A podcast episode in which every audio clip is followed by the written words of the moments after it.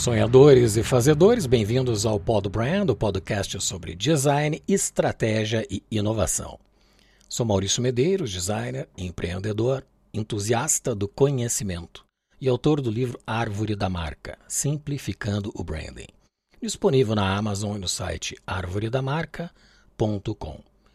O objetivo do Pod Brand é que você alcance sua melhor versão Neste episódio, vamos falar sobre Winston Churchill, poder das palavras, liderança e inovação. E o convidado de hoje é Ricardo Sonderman. Empresário e investidor, é graduado em Administração pela Universidade Federal do Rio Grande do Sul, MBA em Marketing e mestrado em Comunicação pela PUC-RS. Foi também professor da ISPM-RS e membro desde 1989 do Instituto de Estudos Empresariais, o IEE, maior referência na defesa da liberdade econômica e de mercado no Brasil. Ainda, ele é o cônsul honorário do Reino Unido no Rio Grande do Sul e chairman do capítulo Brasil da Churchill Society. Além disto, é autor do livro Churchill e a ciência por trás dos discursos, disponível na Amazon. Ricardo, seja muito bem-vindo. Obrigado, tudo bem? Um prazer estar contigo aqui, Maurício. Excelente, eu é que agradeço a aceitação do convite. Vamos falar sobre um dos grandes do século XX que impactou toda a sociedade, eu acredito que no mundo inteiro.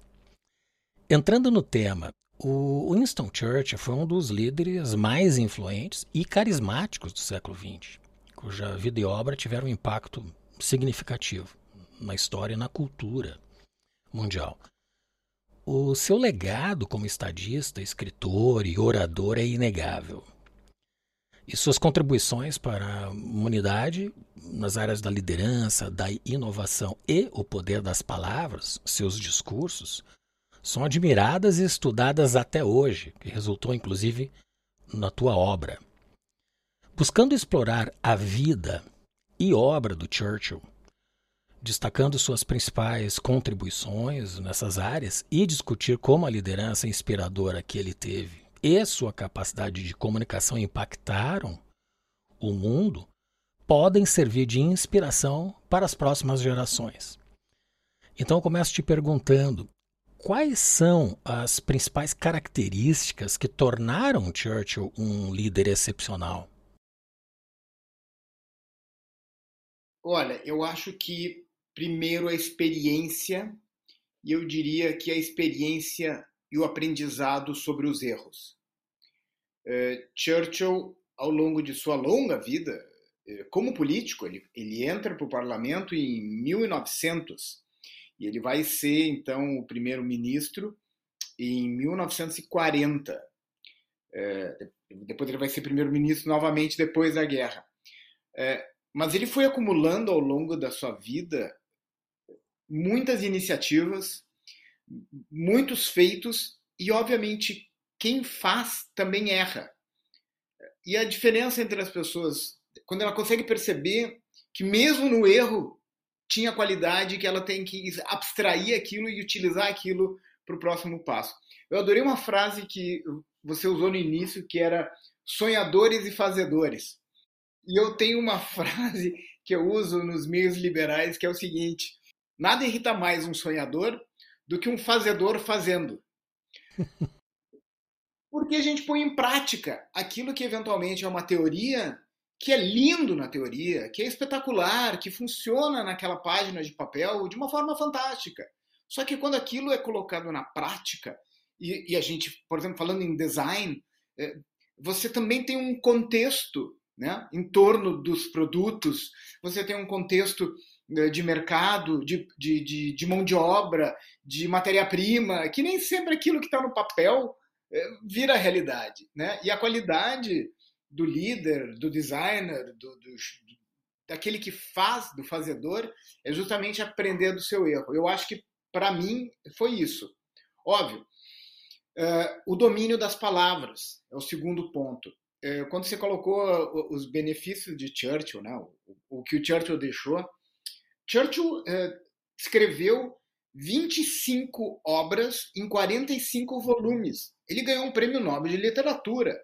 Eu estou lendo agora as memórias da Primeira Guerra Mundial, que se chama War Crisis, que são quatro volumes, são mil e tantas páginas. Né? Uh, a história dos povos da língua inglesa são quatro volumes. A história do Duque de Marlborough, que era o, tataravô dele, que, que, recebeu de presente da rainha Anne o castelo de Blenheim, onde e ele se chamava John Churchill. E Churchill nasce no castelo de Blenheim, em Oxford.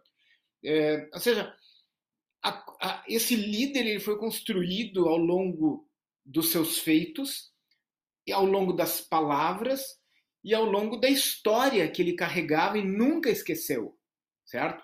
Então a gente vê hoje no mundo atual, ah, rever a história. A história a gente não revê, a gente relê a história para não repetir os erros dela. Mas não tem como mudar a história. O que aconteceu, aconteceu. A escravidão, por exemplo, era, um, uma, era uma coisa terrível. Era um, mas era um fato econômico é, essencial naquele período que os próprios ingleses se encarregaram de abominar e foram um dos primeiros a eliminar a escravidão. Então, hoje a gente olha para a escravidão como algo que jamais deve ser repetido na história humana, é algo que a gente deve é, lutar sempre contra. Agora, não tem como apagar isso da história. A gente só sabe que é ruim hoje porque a gente viu que era ruim lá atrás, certo? Então, acho que essa visão histórica, esse entendimento uh, de causa, consequência, a visão sistêmica, uh, tudo isso contribuiu para fazer com que Churchill fosse o líder que ele foi e que ele continua sendo de forma inspiradora, porque a gente continua olhando para Churchill em busca de respostas. Interessante esse legado de, de tantas obras que ele escreveu, e isso não é tão divulgado, a gente não, não percebe isso tanto na, no, no meio literário. Inclusive, o que se, que se tem muito mais acesso são as biografias relacionadas a Churchill, inclusive o teu livro em relação aos seus discursos, né? Mas não sobre todo esse legado histórico que ele produziu. Eu fico surpreso com essa informação. É, só para você ter uma ideia, Maurício e ouvintes, os políticos britânicos naquele período, eles não recebiam salários, só assim aqueles que exerciam cargos no executivo. Mas o político, o, o, o MP, o, o Lorde na Câmara dos Lordes, não recebia salário. Só foi começar a receber salário depois da guerra.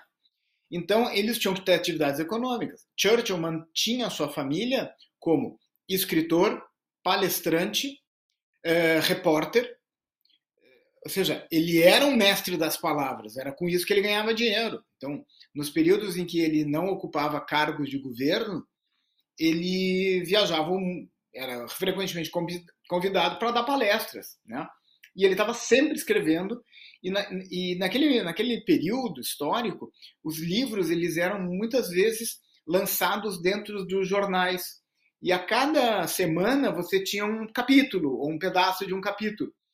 Então isso mantinha a audiência é, do jornal, certo? Então o jornal ia mantendo os seus leitores motivados a comprar o jornal, porque semana que vem vai ter mais um capítulo do livro do Churchill, ou do livro do George Orwell, ou do livro de quem quer que fosse. Tá? Então, é que nem a gente hoje assina é, um, um, um, streaming e, e, e, cada capítulo novo sai num domingo, né? Então, você fica lá, se ele tiver 10 é, capítulos, você vai ficar 10 semanas esperando, entende? Todo domingo você está lá, olhando se já saiu ou não. Então, essa era uma forma com que os jornais faziam para manter a audiência. E Churchill era um escritor acostumado de jornal. É, ganhava vida assim. Então, o poder, é, o poder da palavra, do discurso, não é algo que ele um dia acabou, ai, deu, deu vontade de começar a escrever. Ele sempre escreveu. Ele, ele, ele escreveu, Maurício, milhões de, de páginas. Impressionante. Na tua opinião, Ricardo, qual é que foi a principal lição de liderança que podemos aprender com Churchill e ainda como o estilo dele influenciou a sociedade até esse momento atual? Tá. Primeira parte, como é que ele influenciou? O grande Churchill surge, obviamente, quando ele assume como primeiro-ministro no primeiro ano da guerra, em maio de 1940. É preciso dizer o seguinte: ele fez uma quantidade grande de erros. Ele, ele fez um erro grande que foi. Ele foi responsabilizado né, pela tragédia de Galípoli na Primeira Guerra Mundial. E depois ele, entre as guerras, ele foi o ministro, o Lord of the Exchequer, né? E ele, o que era o ministro das finanças, e ele tomou medidas econômicas. Ele, ele readotou o padrão ouro e depois teve a crise econômica de 29. Óbvio, ele não sabia da crise, mas é, isso acelerou também o processo de inflação na Inglaterra. Bom, ele, ele então, em 1929, ele entra num período de ostracismo, certo? E ele entre 29 e 39, ele está completamente esquecido. Vamos usar uma palavra moderna? Ele foi cancelado. Tá? Interessante. Só que nesse período ele começa então a observar o que está acontecendo na Alemanha e ele percebe o que ninguém percebia sobre Hitler. Tá? E ele começa a dizer: olha, esse cara tem que ser parado, esse cara vai nos colocar em guerra, o mundo vai voltar em guerra, esse cara é perigoso, tem que segurar ele, assim por diante. Havia uma política de apaziguamento que a gente, de novo, tem que entender dentro do contexto. Tá? A Primeira Guerra Mundial foi uma guerra terrível. Foram, foram 20 milhões de mortos. Tá? Foram uma, uma geração inteira de jovens foi morta na guerra ou voltou mutilada. Então, é, tanto que a ressaca da Alemanha foi o nazismo, certo? É, por causa desse clima de ressentimento. Como o clima na Inglaterra era diferente, não havia espaço para uma ditadura e havia uma democracia consolidada há séculos. Tá? O parlamento inglês tem 700 anos, a Magna Carta inglesa tem 800 anos. Então tem uma tradição eh, de, de democracia que não jamais gerou um ditador na Grã-Bretanha. Tá? Eh, então ele, ele, ele, então ele lutava contra isso porque porque os europeus não queriam mais uma guerra. Então, os governos tentavam fazer o máximo possível. Só que Hitler dizia: não vai dar certo, a gente tem que parar Hitler, a gente tem que dar um basta nele, a gente tem que apertar ele e não pode entregar para ele tudo que foi entregue. Então, quando começa a guerra, tipo assim, pô, o cara tava certo. Tá? E aí, então, ele entra como ministro da Marinha e depois, depois da campanha da Noruega, Chamberlain cai e ele é conduzido a ser o primeiro-ministro contra a vontade do partido dele, contra a vontade do rei, mas como era um governo de coalizão, com o apoio da oposição e dos outros partidos. Que eu hoje, olhando para trás, eu entendo que, na verdade, os outros partidos deviam estar pensando assim, deixa ele ficar lá, ele vai fazer um monte de bobagem, e aí a gente pega o... a gente vai ser o primeiro-ministro. Só que aí acontece o seguinte, ele estava preparado para aquilo. Ele, ele tem uma frase que ele diz: Eu me preparei para vida, a vida inteira para esse momento. E, e onde é que está a segunda parte da tua pergunta? Como é que ele consegue galvanizar a opinião pública? Através das palavras, através de, de, de dizer. E os discursos dele têm uma construção muito interessante, que é o seguinte: a primeira parte do discurso é: estamos perdidos. Vamos enfrentar anos, meses longos e duros, anos de uma guerra terrível. Ele dá a real. Gente, ferrou. Aí ele diz: temos que nos unir. Como faremos isso? Juntos, lutaremos nas praias, lutaremos nos morros, lutaremos nos, nos campos de pouso, lutaremos nas praias. Qual é o nosso objetivo? A vitória. A vitória acima de tudo. A vitória sempre. Porque sem a vitória é uma época de é um mundo de trevas. Como que nós vamos fazer isso? Jamais cedendo. Jamais, jamais, jamais. Ou seja, e aí ele termina tá? É, com. Na verdade, o ápice do discurso está no meio, não está no fim, certo? Porque ele diz isso tudo no meio. Eu não tenho nada a oferecer a não ser sangue, trabalho, suor e lágrimas, está no meio do discurso. Nunca tantos deveram tantos a tão poucos, está no meio do discurso, certo? Então, ele, ele com isso ele vai fazendo com que a pessoa preste atenção. Ele era um péssimo orador, tá? Mas ele tinha uma maravilhosa retórica, porque a construção do discurso, o conteúdo do discurso, ele é excepcional. Ele é galvanizante, ele chama a atenção das pessoas, ele toca o dedo na ferida, ele diz, cara, nós nós estamos ferrados, nós temos que estar junto e, e lutar. E, e, por exemplo, quando a França cai e, e Paris é entregue né, para os nazistas, ele diz: lutaremos em todas as ruas de Londres, nem que seja, nem que essa cidade inteira esteja destruída, certo? Ou seja, é o oposto. Nós vamos lutar. Nós não vamos entregar, nós vamos morrer numa poça de sangue, mas nós não nos entregaremos. E qual é a base de tudo isso, Maurício?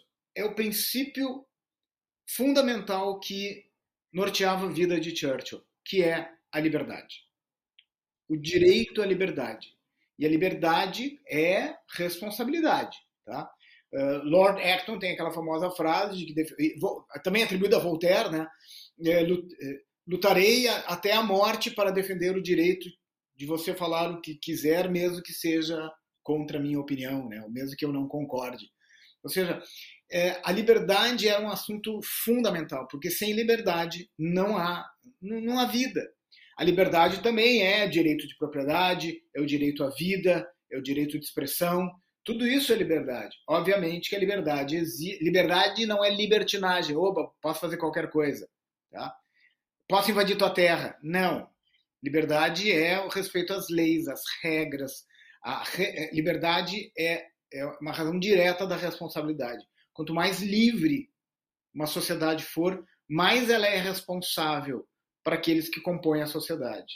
Então, acho que esse é o princípio é, de Churchill que, que a gente que continua moderno, né, Maurício? Que a gente tem que lembrar todo dia, certo? Não, não, não, não tem. É, e quando a gente fala, hoje a palavra democracia está absolutamente corrompida, né? porque ela é usada para qualquer coisa, mas liberdade tem que ter o peso exato, certo? É, eu acho que a gente vai reconstruir as palavras a partir da liberdade, até de dizer aquilo que os outros não queiram ouvir. É, eu vejo que um dos efeitos positivos desse legado da liberdade foi a própria independência da Índia, que se não fosse a Grã-Bretanha articular para que isso ocorresse, a Índia talvez até hoje fosse uma colônia inglesa. Por quê? Porque se fosse a China o colonizador, muito dificilmente a Índia estaria em liberdade. Como o caso do Tibete, a ameaça de Taiwan e o caso de Hong Kong. Hong Kong mudou, não é mais o Hong Kong que conhecemos da época britânica. Então, assim, realmente tem esse contexto que tu falaste desses 800 anos da Carta Magna e 700 anos, de Congresso, né? Tem uma coisa interessante do ponto de vista da independência da Índia. É, Churchill, em, em, princípio, era contra a independência da Índia, é, radicalmente contra. E tinha uma razão para isso, porque ele via que a divisão da Índia geraria uma guerra étnica entre muçulmanos e todas as religiões hindus de grandes proporções. E que eles, então, não estavam preparados do ponto de vista civilizacional para poder ter liberdade e absorver todas essas diferentes culturas. Ato contínuo. O que, que então, quando aconteceu a independência da Índia, Lord Mountbatten, que foi que era é, tio da rainha, né, foi o último vice-rei, ele sai Nehru entra e aí você tem milhões de pessoas se deslocando entre a Índia, é, ou seja, é, você tinha o Paquistão e o Paquistão, é, o Paquistão do Oriente e o Paquistão do Ocidente, né? O Paquistão do Oriente virou o Bangladesh, porque estavam muito separados, certo? E você tem aquela, aquele fluxo de milhões de pessoas e milhões de pessoas que morreram ou por conflitos, ou por fome, ou por chegar num determinado país, né? que era o Paquistão que não existia, Bangladesh que não existia, e ter que construir um, um país a partir do zero. Né? É, então ele previu isso, de certa forma, que, que fosse acontecer. Era inexorável, ia acontecer, e aqui eu vou, te, aqui eu vou incluir um, uma coisa muito interessante que eu vou depois recomendar para os nossos é, ouvintes aqui, que é um livro chamado Clementine, que é a história da Clementine Churchill, que era uma mulher absolutamente fantástica, tão grande quanto ele, e ela dava nos dedos. E ela tem cartas que ela escrevia para o Churchill dizendo: você está errado com relação à liberdade da Irlanda. Se você é a favor da liberdade, da democracia, por que, que não deixa a Irlanda que quer separar ser livre? É, lá atrás ele era contra o voto feminino e ela disse: Eu sei que você é contra o voto feminino. É porque se eu votar, eu não vou votar em você. E aí ele ficou a favor do voto, sabe? É, é, então, é, ao lado desse grande homem tinha uma mulher enorme, fantástica, né? É, que, que merece um estudo maior. E ele, bom, ele, ele, ele tinha que, se ele defendia a liberdade e a Índia queria ser livre, ele não tinha mais o que fazer, certo? Agora, a dúvida dele era quando, tá? Porque ele tinha dúvida do processo civilizacional e da divisão das religiões, que efetivamente aconteceu e foi uma tragédia. Até hoje está em guerra, né?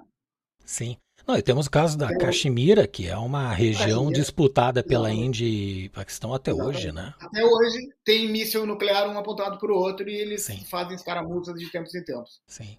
Bom, eu já deixo o convite, Ricardo, para ti, quando tu tiveres um, um, elementos para tratar sobre a vida da Clementine Churchill, faremos um episódio exclusivamente sobre ela, sobre a liderança dela, ah, de bastidores, vamos chamar assim. Ela era maravilhosa, um personagem pouco conhecido na história, uma pessoa absolutamente fantástica, com o maior prazer. Eu acho que vale, ela vale um podcast. E eu vou ter o prazer de ler o livro, assim como eu já iniciei a ler o teu livro. Depois vou fazer um comentário sobre uma passagem que não é do Churchill, é tua. E eu Opa. gostaria de discutir. Qual é que foi o papel do Churchill no processo da inovação da Inglaterra? Que Sim. esse é um tema totalmente desconhecido. Para mim, Churchill tinha essa vocação da liderança, que inclusive liderou a coalizão, né? Foi ele que liderou a coalizão na Segunda Guerra, correto? Como é que foi a questão da inovação? Sim. Churchill sempre foi um apaixonado pelas ciências, sempre. Tá? Na Primeira Guerra Mundial, ele era o ministro da Marinha, tá? e ele promoveu uma série, antes da guerra, né, ele já era, ele promoveu uma série de inovações nos navios, a blindagem dos navios, colocar canhões maiores e também é, mudar a forma com que os navios se enfrentavam. Ele foi um dos é, incentivadores da invenção do tanque de guerra. Porque o que, que acontecia na Primeira Guerra Mundial? Que você tinha aquele, aquele monte de gente correndo um na direção do outro, se atirando, jogando bomba um no outro, e morriam, em qualquer batalha morriam 5, 6, 7 mil pessoas, eram soldados, era um absurdo. Então, qual foi a ideia dele? Colocar um anteparo de metal na frente, jogando bombas, né? E protegendo os soldados que vinham atrás, que então podiam ir uh, uh, uh, tomando novas posições. Ele também é, foi um grande incentivador e financiador do desenvolvimento da acetona, é, cujo, cujo descobridor, cujo inventor ou cujo desenvolvedor foi Chaim Weizmann, é, o cientista israelense que depois tem o, Weiss, o Instituto Weizmann de, de, de, Ciência e Química. Eram grandes amigos. Tá? A acetona era utilizada para fazer bombas mais potentes é, e menores. Ou seja, você gastava menos carregando as bombas e elas tinham um efeito igual ou maior que uma bomba grande. Tá? Tanto que o auditório de palestras do Ternion em, em Israel se chama Auditório Winston Churchill. Tá? Churchill começa a perceber a importância do avião como elemento estratégico na guerra e ele então depois é, ele e outros sugerem que uh, haja uma força separada do exército. Surge então a Royal Air Force por também pressão dele. Uh, ele vai aprender a pilotar, mas depois de dois ou três pousos uh, forçados, Clementine diz para ele: "Você não vai pilotar mais". Ele não.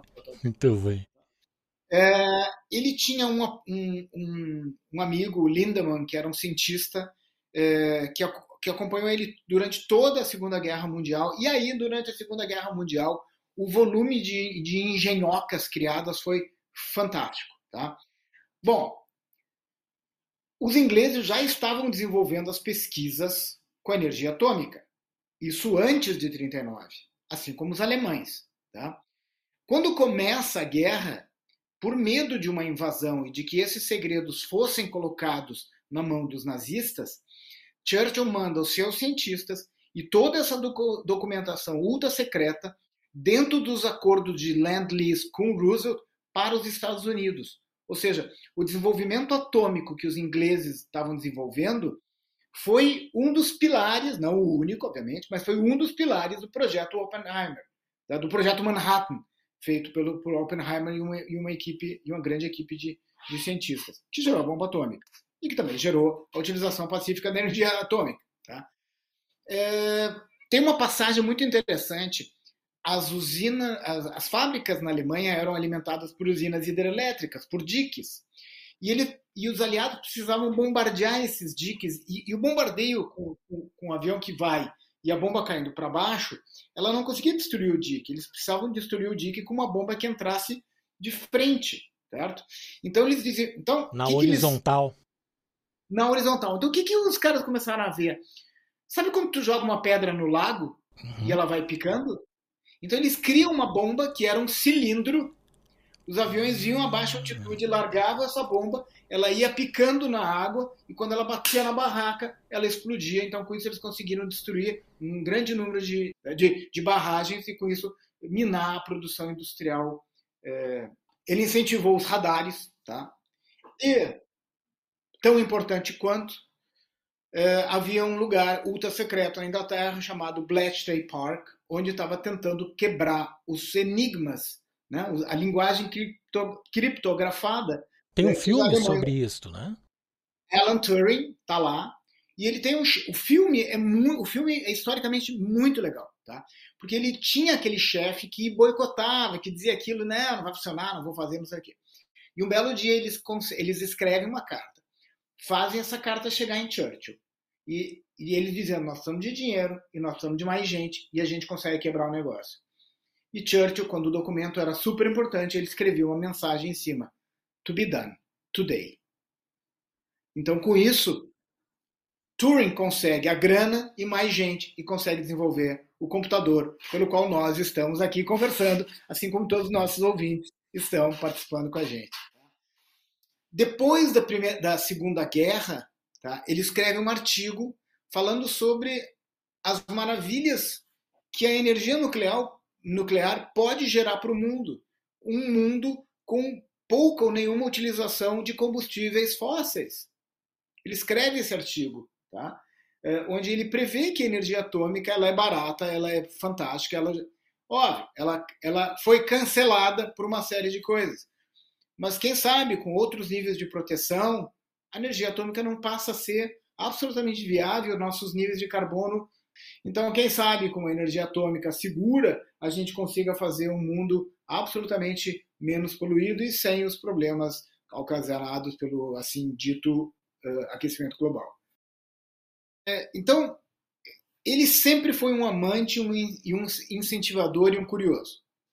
Last but not least, em 1957, alguns alguns uh, milionários e estudiosos e pesquisadores se reúnem com Churchill e dizem: nós queremos fazer um, college, um college em Cambridge e dar o nome a esse college de Winston Churchill. E existe o uh, Churchill College em Cambridge. Tá? Uh, e ele diz: ok, eu tenho duas condições, duas condições para que isso aconteça. Primeiro, tem que ser majoritariamente uma escola de ciências e matemáticas e ciências exatas. Tá? Pode ter outros cursos, mas ela tem que ser mais a metade dos seus cursos voltados à ciência e à matemática e ao e o segundo, tá, é que as mulheres têm que ter as mesmas condições que os homens para poderem entrar na, no Churchill College. Então, é, e o Churchill College está lá. Hoje ele, ele armazena é, o, o, o, Churchill Archives, que hoje que tem cerca de 1 milhão e 100 mil documentos originais do Churchill, 500 mil documentos originais da Margaret Thatcher e mais centenas de milhares de documentos de outros generais ingleses e, e alguns políticos, uh, principalmente conservadores uh, ingleses, né? uh, que estão armazenados lá, assim como algumas memorabilias muito interessantes que estão que estão lá. Né? Eu tive a oportunidade de, em 2013, ir lá e ter nas mãos o original Sangue, Trabalho, Suor e Lágrimas, todo rabiscado, porque o Churchill, o Churchill ditava né, os seus discursos, ele recebia de volta e ele ia escrevendo, tá? E, e, e tem uma cena muito interessante que ele tá para fazer o discurso e ele ainda tá com a caneta uh, escrevendo em cima, tá? Uh, então, esse ano eu vou agora em junho eu vou passar mais uns 10 dias lá pesquisando os arquivos para o meu pro meu segundo livro uh, que um dia virá, não sei quando, tá? Mas uma hora dessas Bom, já, já fica o convite também, quando tu lançares esse livro, a gente trata sobre ele. Esse acervo de documentos, tanto dele quanto Margaret Thatcher, eles estão digitalizados? Existe algum site que, que tem disponível também, esse conteúdo? Também, é só entrar no Churchill Archives, tá? eles estão digitalizados, eles são gratuitos para por determinados períodos para é, escolas e universidades, e tem uma pequena, um pequeno FII para pesquisar. Tá? Certo, certo. Mas eles são abertos, são praticamente todos digitalizados. É um trabalho que é eterno. Né? Eu não sei se a Tata tá, tá mas uh, o Churchill, grande parte do acervo dele tá, já está lá. É, para mim, esse processo de inovação e de incentivo à inovação é uma surpresa, porque realmente não é uh, discutido isso, ou tratado disso, quando se fala de Churchill, pelo menos pelos meios da imprensa e tudo mais. Tu já falaste sobre essa histórica produção literária dele, né? Esse volume, inclusive, era a profissão dele. Uh, porém, ele agregado a isto, ele tinha os discursos e que foi, inclusive, o tema do teu livro, né? Uh, qual foi a, assim o segredo, essa, essa característica peculiar dele em relação a, aos discursos especificamente, o que, que ele trazia pragmaticamente em cada um deles? Bom, ele sempre escreveu os discursos dele. Tá? Ele jamais teve um ghostwriter. Ele, é, tem, tem uma frase muito divertida dele que ele diz o seguinte: Hoje farei um discurso longo porque não tive tempo de fazer um curto. Então ele normalmente gastava entre 7 a 14 horas para fazer um discurso, dependendo do que fosse. E óbvio, ele vinha, ele não fez só discurso durante a Segunda Guerra Mundial, ele fez discursos ao longo de toda a sua vida, desde 1800 e, e bolinha, né? Porque ele, ele já ele já ele já era um orador de, de muito tempo. Cada discurso, ele ele e é o que eu trato no meu livro, ele trata, ele começa sobre um contexto, tá? Há um contexto, tem algo acontecendo em torno. É, e aí ele tem um objetivo com esse discurso. E ele tem públicos para esse discurso. Porque quando você faz um discurso, qualquer coisa que você faz, você faz visando um público. Ou vários. E daqui a pouco, dentro de uma mesma mídia, tu pode ter vários, várias mensagens para, para vários públicos diferentes. Certo? Essa mensagem pode atrair pessoas ou pode afastar pessoas. Tá? Então, determinadas mensagens modernas estão causando problemas maiores para quem faz a mensagem. Vai, a lacração, tá? Quem lacra não lucra. Em grande parte dos momentos que isso acontece, é, a pessoa perde, entende? Tem determinadas marcas agora, nós estamos vendo aí Nike, Budweiser, tá? É, tentando se fazer uma mensagem num público completamente errado. É, eu, eu, a gente tem que ver o que vai acontecer com o consumo desse produto, certo?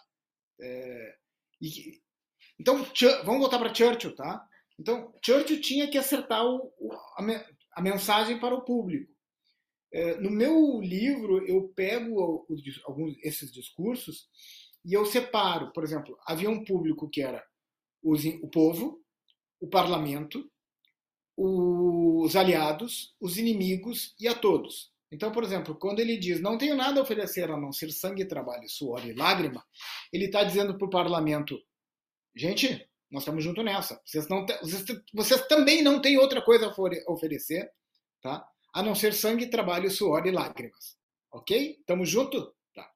Quando eu digo jamais ceder, jamais, jamais, jamais, eu estou dizendo para o meu inimigo: te liga, eu prefiro ver Londres feitas em destroços do que sujeitar-me ao teu domínio. Isso é para o. Ao mesmo tempo, ele também está dizendo isso para os aliados, para os americanos antes de entrarem na guerra. Porque os americanos, eles demoraram, óbvio, eles entraram na guerra quando aconteceu Pearl Harbor, mas eles começaram a ajudar os, os ingleses a partir do Land Lease, que é na, met, na metade, no terceiro, quarto trimestre de eh, 1940. Até então, os, uh, os americanos tinham dúvidas que se valia a pena tá, apoiar os ingleses. É mais ou menos que nem, que nem o mundo está olhando para a Ucrânia, sabe? Vale a pena entrar nessa? Eu vou te mandar umas armas aí, vou te mandar uns aviões, uns tanques, tu te vira, tá? Mas vamos ver se tu, que, que tu consegue. Esta fase agora, esse segundo verão europeu, esse segundo momento da guerra vai ser decisivo, porque se os ucranianos conseguirem colocar os russos no seu lugar, pode ter certeza que as tropas da OTAN vão entrar.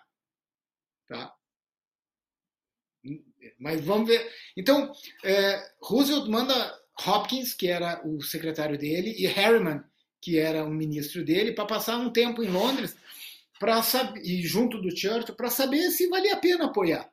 Então, os discursos de Churchill daquela época são muito para mostrar para os americanos que, cara, é, vou lutar, entende?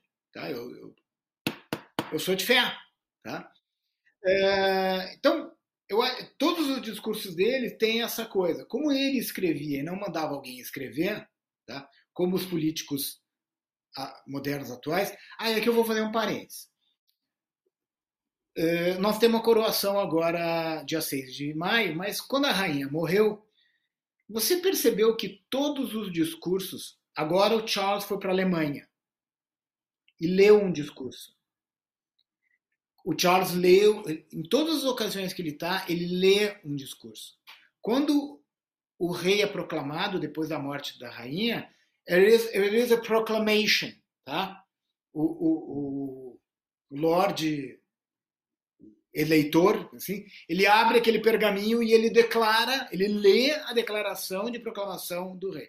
Por que, que os ingleses leem? Porque os ingleses consideram que aquilo que é feito de improviso é de alguém que não estudou o tema, não parou para escrever sobre o assunto, não leu, não escreveu, consequentemente não pensou.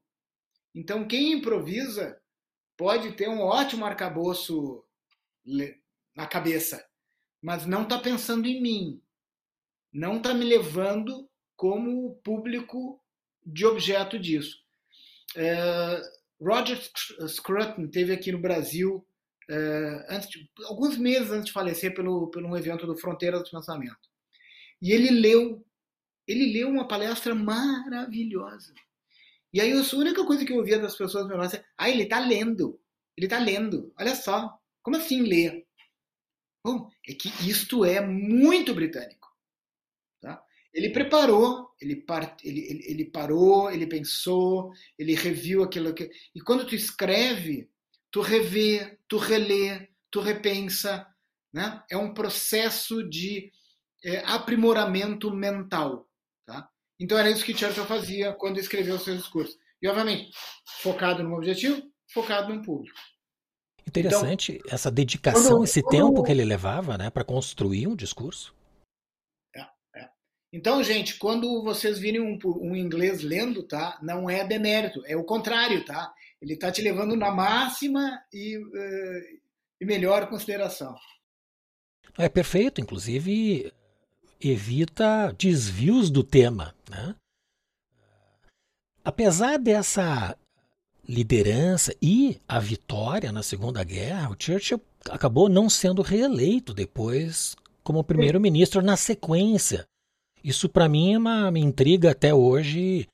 Uh, qual o fator, o que, que motivou isso naquele momento que ele veio depois a retornar ao cargo, né? Tu, uh, Maurício, sabe que tem aquela máxima, eu perco amigo, mas não perco a piada, né? Então a resposta para a tua pergunta é compre o meu segundo livro. Muito bom. Mas eu, é justamente essa é a pergunta que sempre me fazem. Obviamente eu vou te responder, tá? E vou responder aos ouvintes, não vou deixar o suspense. Mas compre o segundo livro, tá bom? Tá? Compre o primeiro também. Basicamente, é, três motivos. Tá? O primeiro deles é o seguinte: terminou a guerra, os alemães foram vencidos, os japoneses ainda estavam por serem vencidos, a guerra continuava no Oriente. Só que Churchill tinha tropas na Itália, na Grécia e na Iugoslávia.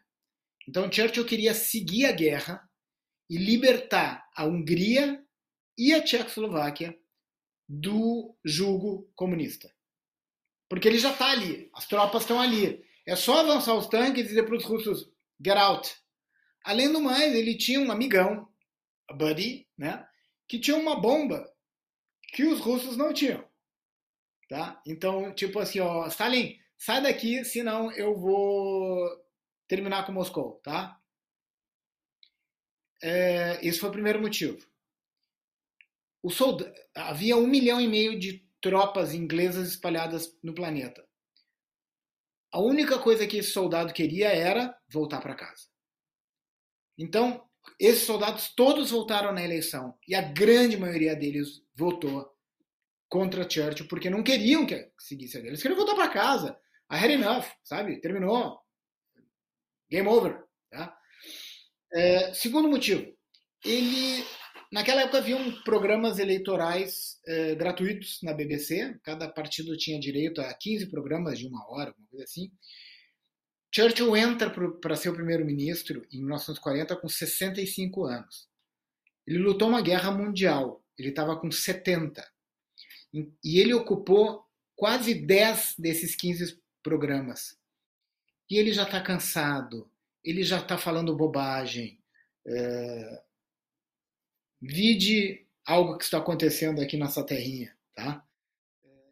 Chega uma hora, vai para casa, poupa, sabe? Então esse esse apego ao poder estava muito próximo e os e os ingleses ficaram pensando: pera um pouquinho, ele está lutando pela liberdade, ele lutou contra um ditador e ele quer continuar no poder. Hum, isso não é coerente. E isso foi algo que ficou no fundo da mente desses ingleses. E o terceiro foi um discurso absolutamente infame que ele fez, que ele escreve o discurso, ele mostra para Clementine e a Clementine diz assim para ele: "Você não vai fazer você não vai ler esse discurso, né? Ele diz, vou sim. Não, você não vai ler esse discurso. E ele leu. E nesse discurso tinha uma frase que dizia: se Clement Attlee ganhar a eleição, ele fará uma Gestapo na Inglaterra. Meu, ele era teu colega de ministério do, do, do governo de coalizão, ele era da oposição. Ele estava no teu governo de coalizão. Ele era teu ministro. Ele lutou a guerra contigo durante seis anos. Tu não pode dizer para ele que ele vai fazer uma Gestapo, que era uma das coisas que vocês lutaram juntas contra. E esse discurso foi um arrasa quarteirão. Tá? E a Clementine disse: você não vai fazer esse discurso. E ele fez. É, então, óbvio, há outros motivos menores no meio do caminho. Tá? Mas já havia então uma insatisfação, é, e havia então um cansaço. Tá? Ele estava cansado, as pessoas estavam cansadas dele. É, então vamos combinar o seguinte: vai para casa. Óbvio, ele não esperava. Ele perde a eleição. A eleição leva muito tempo, os votos levam muito tempo para ser contados quase, quase um mês. Então ele vai para a França, pra, vai pintar, né?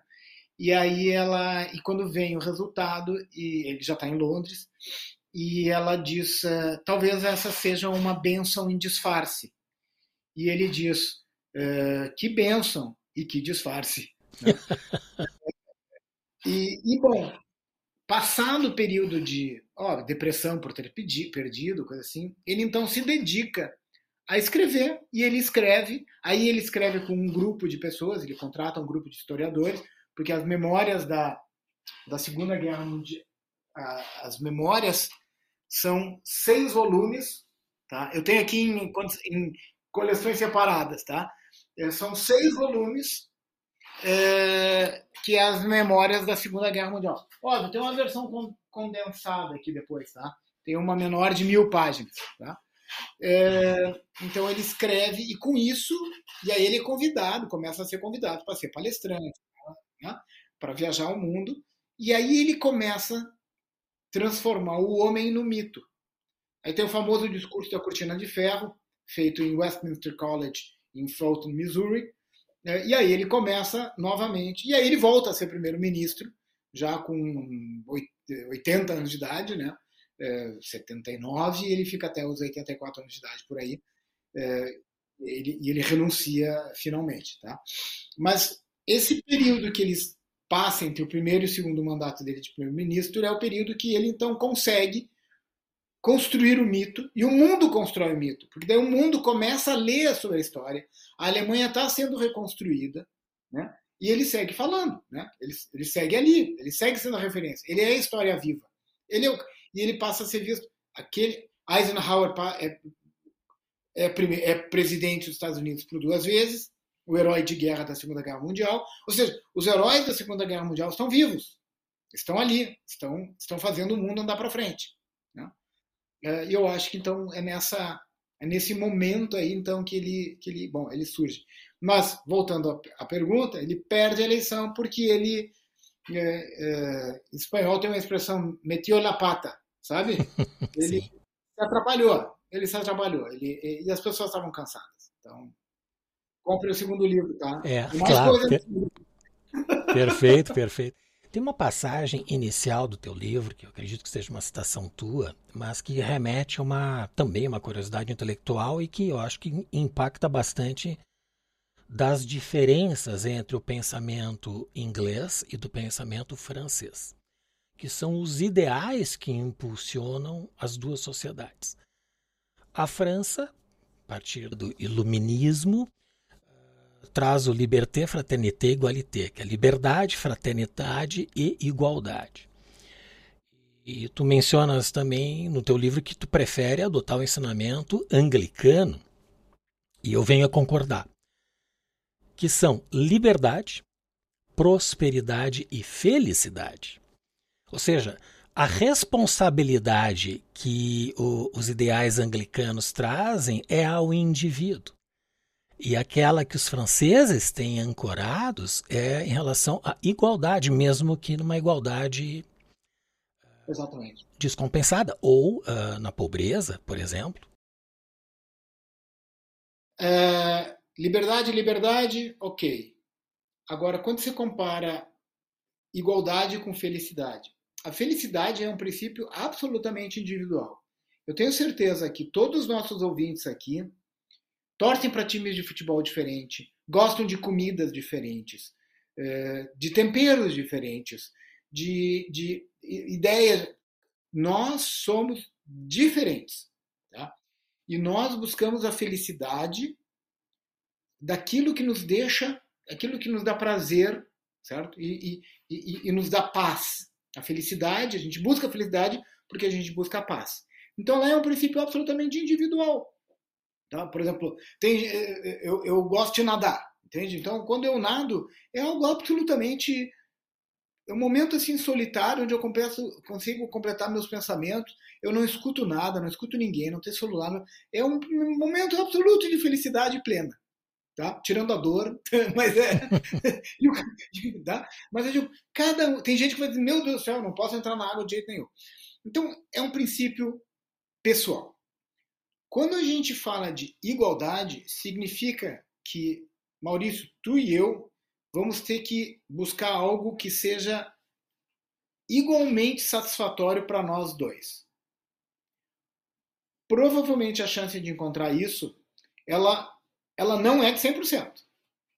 Tá? Ou seja, se ela já não é de 100%, ela já não, ela já não me completa como indivíduo, porque eu, eu busco a felicidade plena, minha, individual. Então, no momento que eu tenho que começar a discutir isso, não significa que a gente não vai viver em sociedade. Porque eu posso ser feliz sem, sem ser é, ofensivo ou sem, de novo, liberdade é responsabilidade, tá? Então, mas no momento que a gente força as pessoas a serem iguais, todas têm que abrir mão de algo para buscar um ideal que não é de nenhuma delas. Provavelmente é de alguém que disse, olha, ser igual é isso, dois pontos.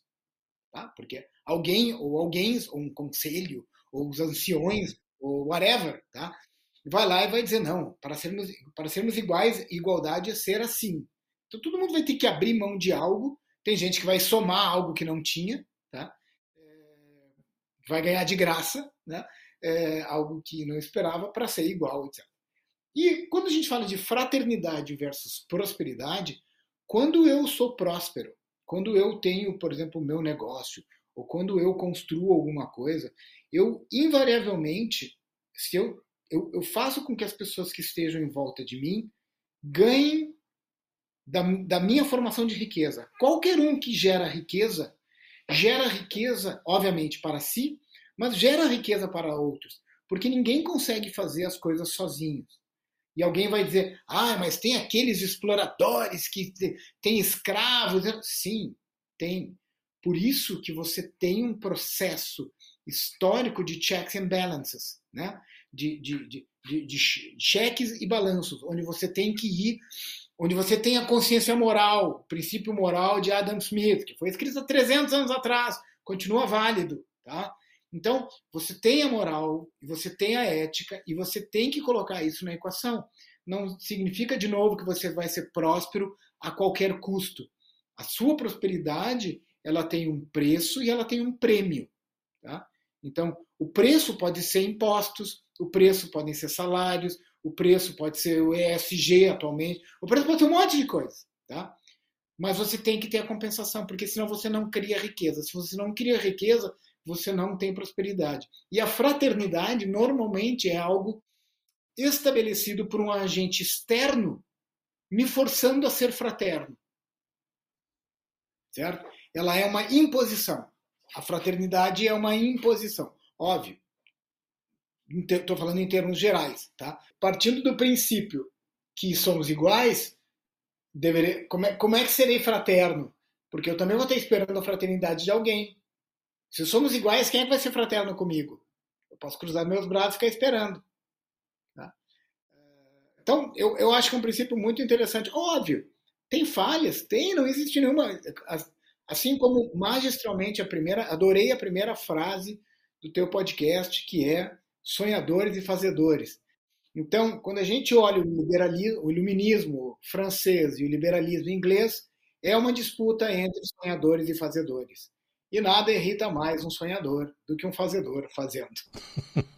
Na tua opinião, qual é o legado mais relevante deixado por Churchill a partir dos discursos dele e que a gente pode trazer hoje como uma referência de liderança, de inspiração, voltado ao empreendedorismo, voltado a, a, ao desenvolvimento pessoal, que é o nosso objetivo do Podran?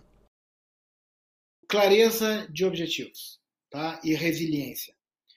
Tem uma frase dele é, que ele diz assim, na construção de discursos, tá? Ele diz o seguinte: das palavras as mais antigas, das mais antigas as menores. Ou seja, seja ser objetivo, ser claro, mostrar às pessoas, mostrar ao teu cliente, mostrar ao teu time, mostrar ao teu investidor, mostrar ao mercado a clareza e a pureza do, do teu trabalho, tá? E obviamente ser resiliente, porque nem sempre as pessoas conseguem entender e compreender que tu está sendo transparente e franco, porque as pessoas muitas vezes, a maioria das pessoas não não o é. Então elas se assustam às vezes com objetividade. Muitas vezes, eu tenho certeza que isso acontece com muitos, ah, o cara é um chato. Ah, ele é muito direto. Ele, ele, nossa, ele chegou aqui, deu um monte de ordem. Assim, tem um objetivo, tem, tem, tem um processo, tem, um, tem uma, um, um, timing, tem um cronograma, tem uma entrega, tem uma. Então, às vezes, é, às vezes o, o, defeito é a gente não conseguir explicar totalmente onde é o que, que a gente quer e onde é que a gente está chegando. Mas nos processos de treinamento isso é fundamental.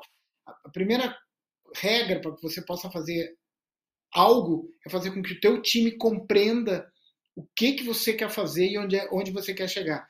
E você só consegue isso tendo clareza de ideias e clareza de transmissão dessa ideia. Então, clareza e resiliência porque tem que ter saco para aguentar. É. Interessante o pragmatismo dele, né? Sim, sim, sim. E aí é uma antítese do, do discurso de um Fidel Castro, né, que muito falava e pouco dizia. Tu vê as, os, os contrapontos entre uma sociedade que se superou e venceu e prosperou e a outra que está em declínio há 60 anos. Excelente. Uh, Ricardo, chegou o momento do pinga-fogo. São três perguntas que eu faço para todos os convidados. A primeira delas: quais são as virtudes do empreendedor de sucesso? Foco. É, pinga-fogo, é só uma, né? Não, não necessariamente. Pode. foco é mais relevante. Foco, foco e resiliência. Excelente. A resiliência é o item mais homogêneo entre todos os convidados não é a palavra da moda, tá? Não é a palavra da moda. Ser resiliente significa aguentar porrada é, e, e, e faz de novo. É, e óbvio, às vezes tu tá errado, grande parte das vezes tu tá errado, aprende do teu erro, vê o que está acontecendo e, e, e pivota, e, e, sabe? E revê constantemente. Nem sempre a gente sabe por que, que acertou. Mas a gente sempre tem que saber por que, que errou. Perfeito. O que diferencia os sonhadores dos fazedores? Ambos são importantes, tá? Ambos são fundamentais. Sem o sonhador, tu não tens a base teórica, tu não tens a base filosófica, tu não tem a base ética e não tem a base moral. Então, sem filosofia, sem ética, sem moral, tu não constrói nada, tá? É um castelo de areia. Óbvio que é, o fazedor ele tem que adaptar ao contexto, ele tem que adaptar ao momento, ele tem que adaptar ao que ele tem disponível de capital, de matéria-prima, de mercado e assim por diante. Então, dificilmente a entrega da teoria será a mesma. Como diz a frase, na prática a teoria é outra. E a última. Os ambos são importantes, tá? Ambos são importantes. Mas, de novo, nada irrita mais que um sonhador e que um fazedor parceiro. Muito bom. E a última, o que é design? Olha, honestamente, é, design é o que faz a vida fácil, bela e bonita. Tá? É, ou difícil, né? Ou difícil ou complicada ou extremamente difícil. Tá? Uma boa peça de design, um, um, um, ela, ela, ela, ela nos eleva tá? como ela nos eleva ao espírito, tá? Ela nos facilita a vida. Então, quanto mais fácil for a vida, mais leve é o nosso dia a dia, e isso é fruto do design, isso é fruto do bom design, tá? E tem coisas de design que não perdem elegância nunca. Vou aqui brincar. Um Jaguar XJE 1950 continuará sendo o carro mais lindo feito até hoje. continuará sendo a peça de automobilística mais absolutamente maravilhosa. Tá? Então, tem coisas que não perdem a, a, a, elegância.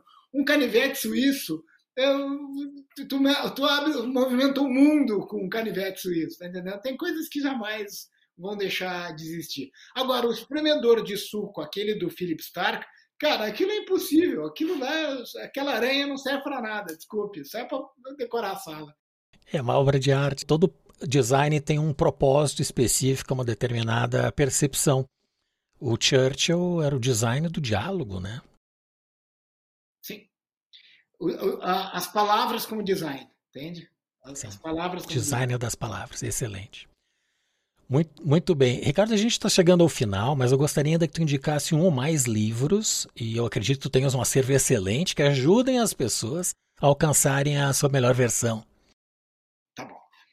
É, vou fazer um pouquinho de jabá, tá? Vou falar do meu aqui. Excelente, excelente. Churchill, e a ciência por trás, do, e a ciência por trás dos discursos, como palavras se transformam em armas, tá? Onde eu faço análise de 12 discursos e faço essa desconstrução. Tá, é publicado pela LVM, está disponível em vários fornecedores, na biblioteca do Bruno Garchagen, é, na biblioteca liberal, obviamente na Amazon também. Esse aqui, Clementine, tá? excelente. Da, da Sônia Purnell, é um livro maravilhoso. Da Penguin. É, tá, tá, aqui, ó. Aqui tá a palestra tá, dela. Tá? A tema de casa foi feita. Tá? É... Só poderia repetir então o título e o autor do livro da Clementine? Clementine, Clementine Sônia Purnell. Tá? Perfeito. E esse aqui, tá? É um tijolão maravilhoso, tá? Churchill Working with Destiny do Andrew Roberts, agora Lord Robert, Robert, é a mais atual biografia do Churchill e ela é muito legal porque ele teve acesso aos diários do rei e do rei George. Então é, tem umas conversas muito, muito, muito legais. Tá? Estou te pegando algumas coisas mais novas, tá? Esse aqui, o Esplêndido e o. É, esse aqui do Churchill, esse último aqui, tá? E esse já tem em português, tá?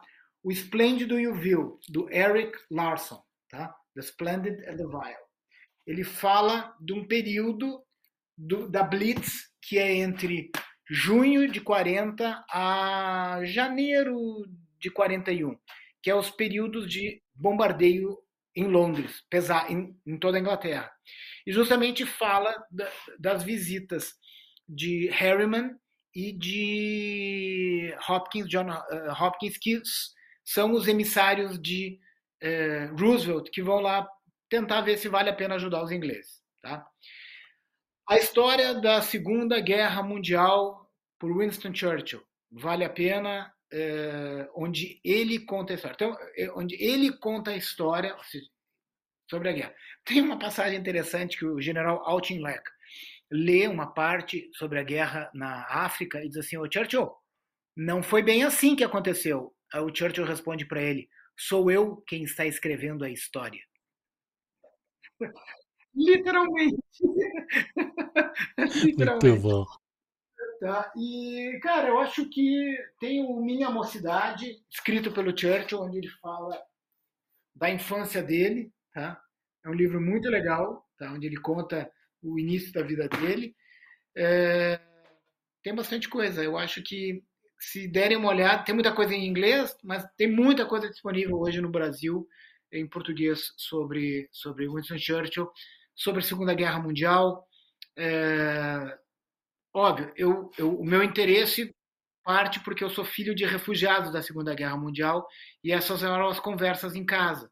Uhum. Então, é, eu li muita coisa sobre a Segunda Guerra Mundial, sobre as batalhas e assim por diante, e, e, e para entender a, a, psique humana, né? É, porque a gente sempre tem um conflito ou outro. Veja o que está acontecendo na Ucrânia e veja o que a China está tentando agora com Taiwan. Tá? Taiwan. Tá? Então, isso é uma constante no planeta. A gente tem que entender isso. Não dá para achar ruim, tem que entender. Excelente, só reforçando, todos esses livros que tu indicaste vão ter um link no site do Podbrand, na página Livros, onde nós temos um acervo de todas as recomendações dos nossos convidados, já são mais de 100 livros uh, no nosso acervo de conteúdo. É. Uh, Ricardo, eu tenho... Sim, posso dar duas sugestões de filmes? Claro, claro. Filme é, com Gary Oldman, né, Caminhando com Destino, não, o filme com, com Gary Oldman, que é ótimo, maravilhoso, eu imagino que as pessoas já viram. Mas tem um filme disponível, se não me engano, no HBO, tá? É, que se chama The Gathering Storm, tá? É, que é mal traduzido O Homem que Mudou o Mundo, uma coisa assim. Com uma atuação maravilhosa de outro ator, é espetacular e trata justamente sobre esse período antes de ele, antes da guerra, onde ele fica alertando o que vai acontecer e a guerra efetivamente acontece e o filme termina com ele subindo a escadaria do almirantado, indo assumir um posto em 1940, em 1939 E ali começa a trajetória dele. Então, óbvio, uh, o The Crown é interessante. Eu recomendo uma coisa para quem uh, gostou do The Crown. Veja um episódio do The Crown e entre no YouTube e olhe no YouTube o momento histórico onde aquilo aconteceu. Tá? Porque aí você tem a história, veri a história romanceada e o momento real em que aquilo aconteceu. Eu fiz isso em todos os capítulos é, e é muito legal. E tem coisas que são absolutamente fantásticas de como é bem feito a série. Muito bem. Excelente. Eu tenho uma última pergunta que o Edson Matsu, que foi o diretor criativo da Grendene e que criou a Matsu sim, sim, Co. Conheço, claro. Então o Edson, é o Edson, nosso convidado nos da. Nos vimos agora no South Summit. É... Exatamente. Ele palestrou, ele palestrou no, no South Summit em Porto Alegre, exatamente. Eu, eu também, eu também. É, e, e ele esteve no nosso episódio da semana passada e ele fez uma pergunta para o próximo convidado sem saber que seria você.